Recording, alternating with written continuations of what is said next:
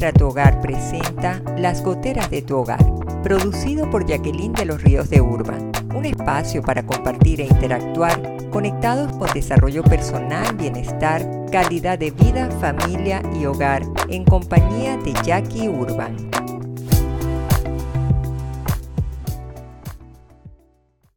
Hola, ¿qué tal? Bienvenidos, soy Jackie Urban de Las Goteras de tu Hogar y hoy tenemos un tema interesantísimo que es motivo de tantas consultas. ¿Qué pasa si me callo lo que a mí me incomoda? Yo creo que esto es más común de lo que podríamos imaginar en uno de esos problemas característicos del hogar. Comunicarse es la columna vertebral, diría yo, de toda relación de pareja. Y son millones de personas que quisieran tener una comunicación efectiva, pero hay que estar claro, no somos perfectos, perfecto solo Dios, y a veces lo logramos, otras veces en nuestras relaciones no es posible, influyen muchos aspectos y ahí vamos a estar compartiendo pues en este episodio. ¿Qué ocurre? A veces hay personas que en lugar de ser claros porque no tienen las herramientas cómo hacerlas, prefieren quedarse callados.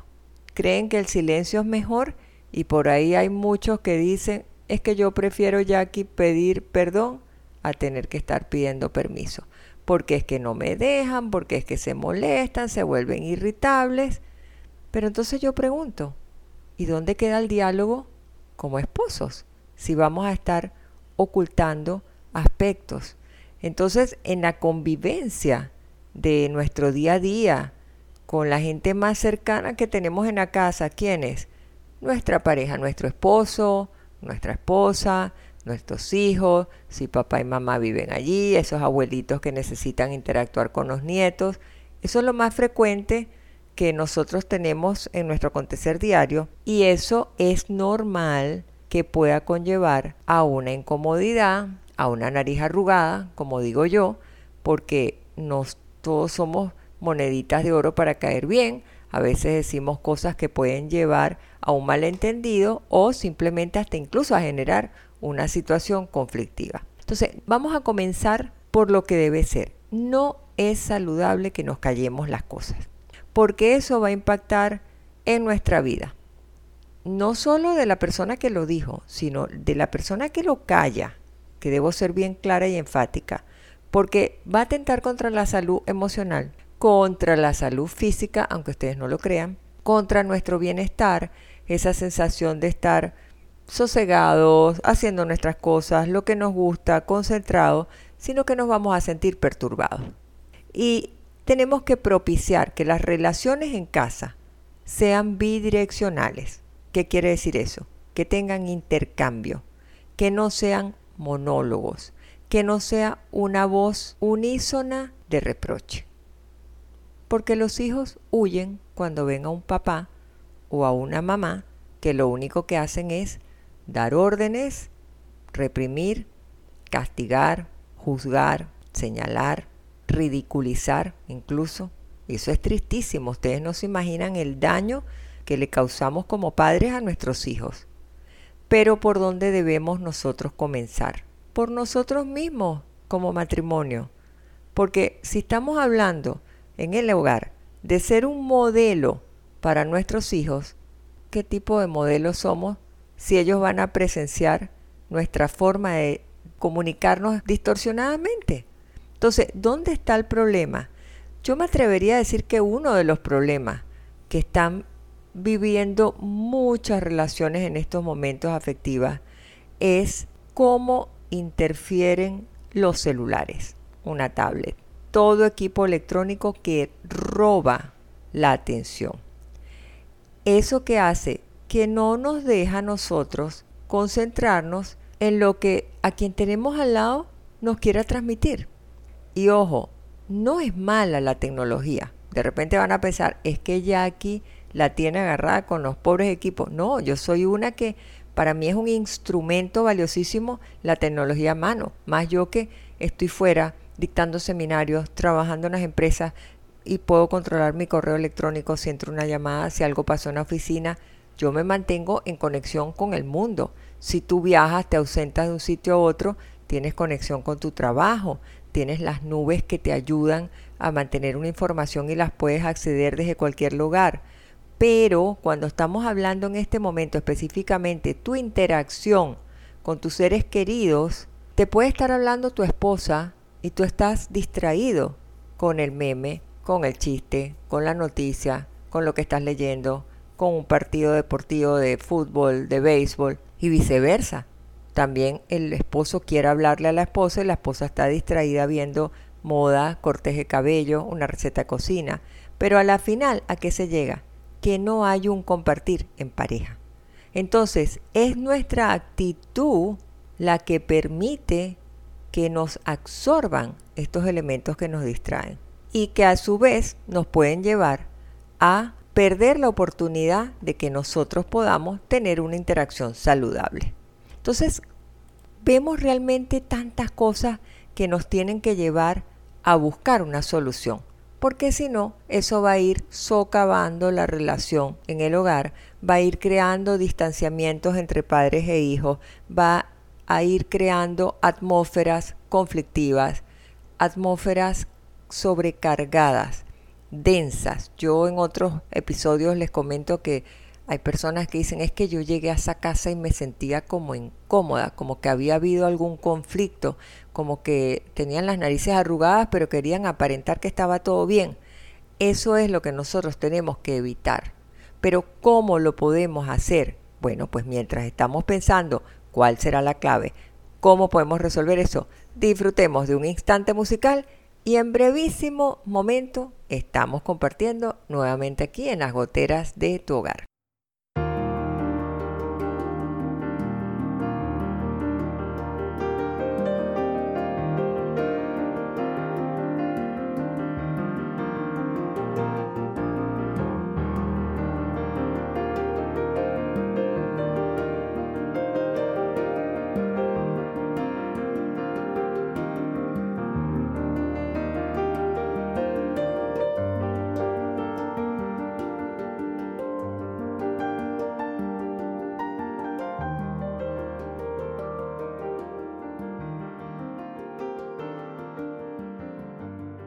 Si te gusta este episodio, recuerda darle like y compartirnos tus comentarios. Suscríbete para que no te pierdas ninguno y te lleguen los recorderis de cada estreno.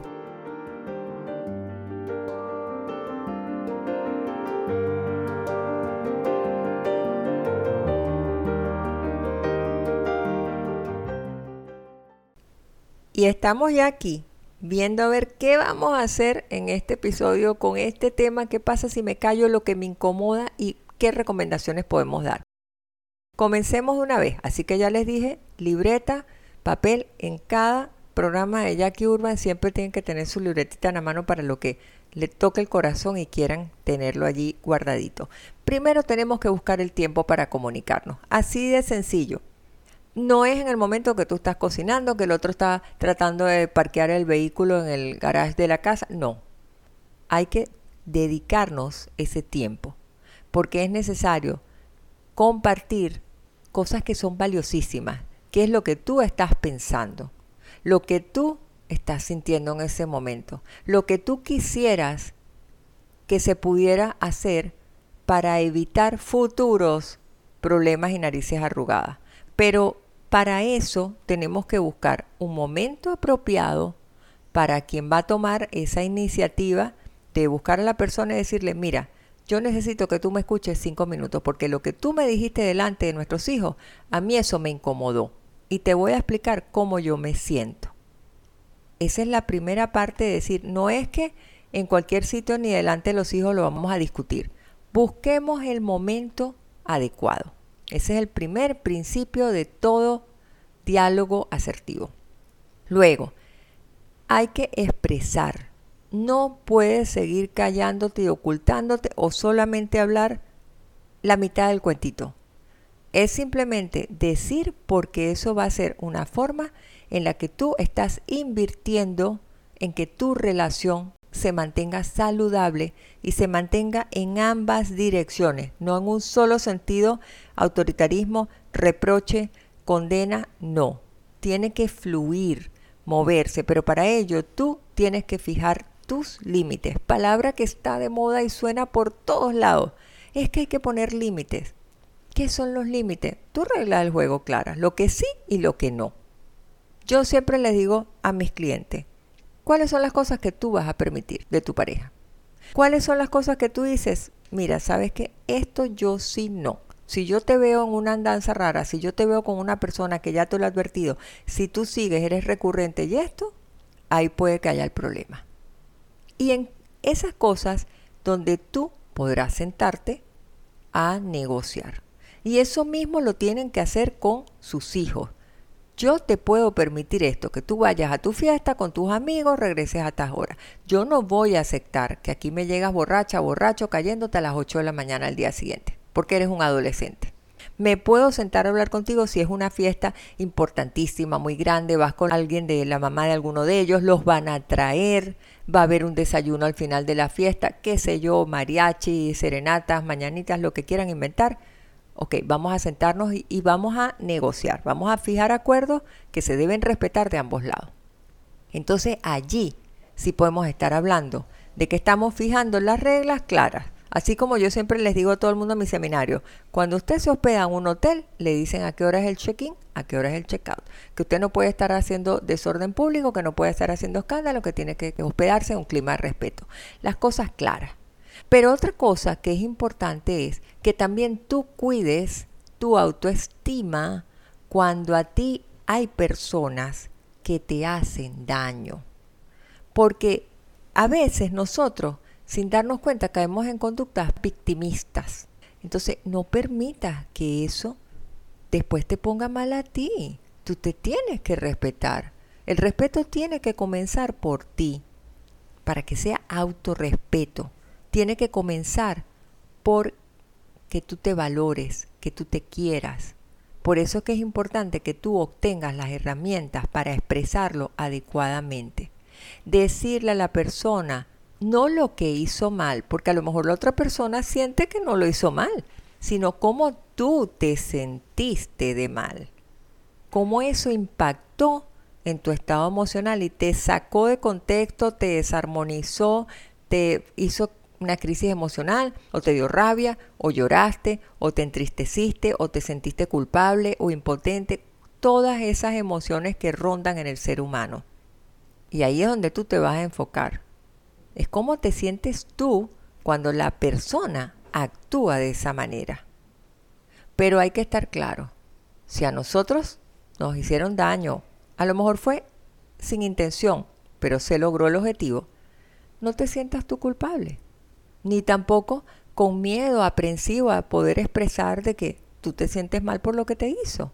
Simplemente tú lo que tienes que saber es cómo lo vas a decir. Y lo principal es, buscas el momento adecuado, tú llamas a la persona, le dices, quiero hablar unos momentos contigo. Comienzas a decirle, mira, en beneficio de la relación que nos une, de la amistad, del vínculo familiar, de nosotros en nuestro matrimonio, y yo sobreponiéndome a, todo este malestar y tratando de buscar la solución, yo quiero compartir contigo este comentario, lo que a mí me afectó, cómo yo lo tomé, cómo fue mi percepción, pero me lastimó. Entonces, yo sé que nosotros no hemos entendido muy bien, que nos llevamos muy bien, yo confío y apuesto de que eso no va a volver a pasar, pero sí te quiero pedir, por favor, que tú tomes en cuenta lo que a mí me ha sentido. Y ya, Decirlo, eso no es malo. Tienes que aprender a soltar tu corazón, que el mismo corazón hable, que el sentimiento aflore. Pero ¿por qué no lo hacemos? Porque a veces venimos desde la niñez reprimidos, no nos atrevíamos porque eran unas crianzas muy estrictas, muy arduas.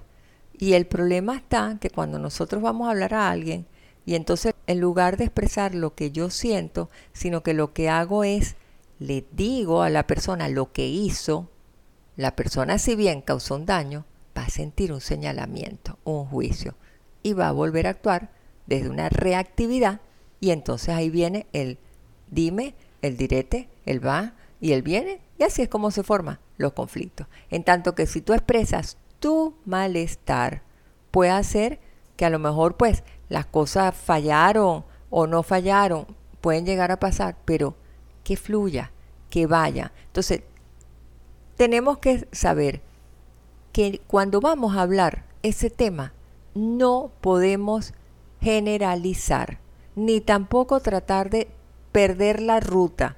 Casi que es preferible que te hagas tu guion si tú quieres, porque a veces hablamos de 50 mil cosas en el momento y la persona cree que es una conversación más o al final, lo que suele pasar, que me toca a mí atender también, que entonces me dice, bueno, pero al final él se quedó hablando de todo y como que no fue tanto lo que le dio rabia, sino que a lo mejor era que se sintió incómodo en ese momento porque ahí estaba tranquilazo hablando de todo, porque se diluyó el objetivo primordial que tenía ese diálogo, que era resolver una situación que a ti te incomodó, que tú te ibas a callar y que no era saludable. Entonces, cuando te hagan cosas que a ti te molesten y a ti se te haga difícil, es posible, no acumules, busca la manera de sacar tu guioncito para que te animes a hacerlo. Pero no es que tampoco vas a sacar tú una artillería y vas a empezar a disparar todo porque esto, porque esto, porque esto, porque lo esto, porque se va a sentir la persona atacada.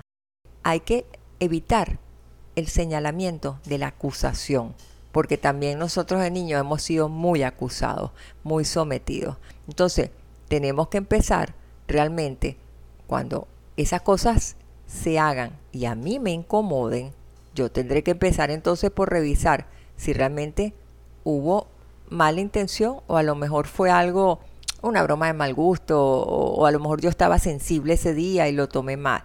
Pero tengo que tener claridad si fue que hubo un malentendido o que si la cuestión venía con toda la fuerza de una bala actitudinal de palabras que a mí me hicieron daño.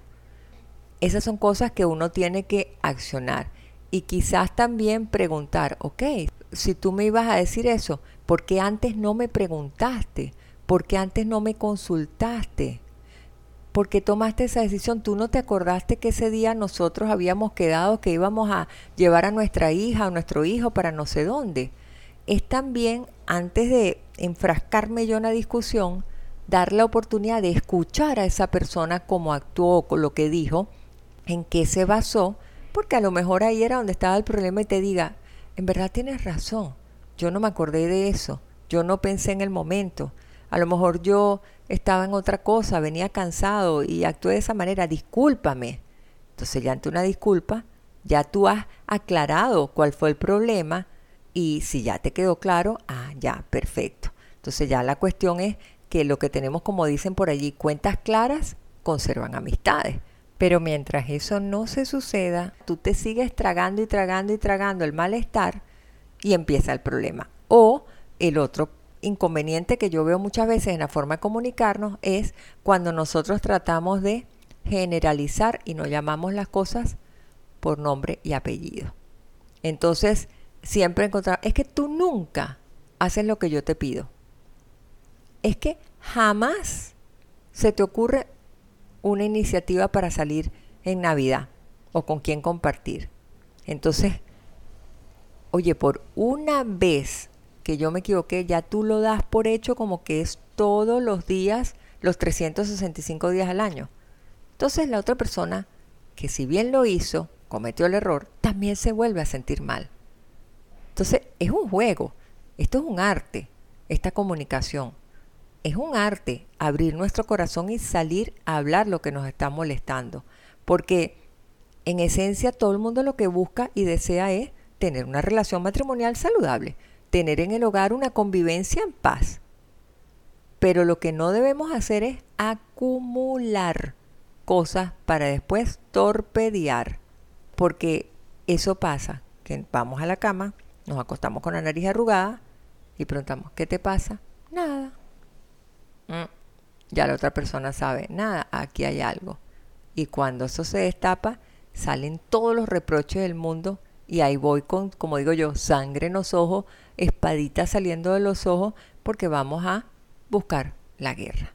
Y no se trata de una rivalidad, quién tiene más poder, y quién va a ganar. No. Lo que hay que tratar de buscar es bajar los niveles del agua. Y a mí me gustaba mucho el padre Ignacio Larrañaga. Él era el autor de Talleres Oración y Vida y de los encuentros matrimoniales, pero él era psicólogo, aparte de sacerdote. Y él siempre decía, cuando usted tenga que hablar estos temas difíciles en pareja, tenga en la mano lo que muchos hombres van a entender, tarjeta amarilla y tarjeta roja. Cuando usted se siente a hablar, tenga su tarjetita amarilla que indica, hey, baja el tono de voz, no tienes por qué gritarme. Estamos dialogando. Y si la cosa se pone difícil, saque su tarjeta roja y le dice, es mejor, vamos a tomar cada quien su distancia. Cuando nos hayamos calmado, entonces venimos otra vez y lo hablamos. Y es una forma que funciona. Entonces tenemos ahí también el recurso. Ya finalmente, último consejo. Traten de evitar exigencias, porque muchos de nosotros tenemos, yo te exijo que me llegues a tal hora. No, no somos quien para llegar a ese nivel, pero sí podemos pedir. Por favor, yo te pudiera pedir esto. Quizás no es lo que se dice, quizás el cómo se dice. Y ahí también nosotros tenemos que cuidar para evitar que se den las condiciones de que alguien habla algo que nos llegue al corazón y nos lastime. No se dejen robar el principal ingrediente de una relación familiar, matrimonial, afectiva, laboral. El mejor ingrediente es la comunicación que sea efectiva. Entonces, haz de ella cada día la mejor oportunidad de que tú puedas interesarte también a quien tienes a tu lado, de que tú sepas qué está pasando, que tú seas consciente que lo que tú estás diciendo pueda que moleste a alguien y que tú, que has sido agraviado, afectado, no te calles las cosas por el hecho que te incomode, porque tú tienes el sano derecho de expresarte en un clima de respeto, buscando el momento adecuado y decir cómo tú te estás sintiendo. Eso es amarte tú y valorarte. Por ahí dicen una frase muy vieja de que mucho traga al final se ahoga. Eso lo decían las abuelas y yo creo mucho en eso.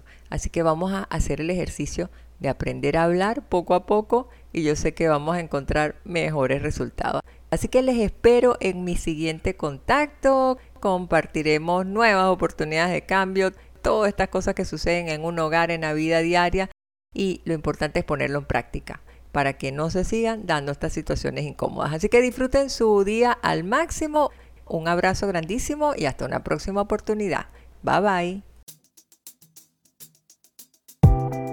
Administra tu hogar presentó Las goteras de tu hogar, producido y conducido por Jacqueline de los Ríos de Urban. Te esperamos en el estreno de nuestro siguiente episodio el próximo miércoles 10 de la mañana, hora Panamá. Suscríbete a nuestro canal YouTube Las Goteras de tu Hogar y síguenos en nuestras redes sociales como Administra tu Hogar.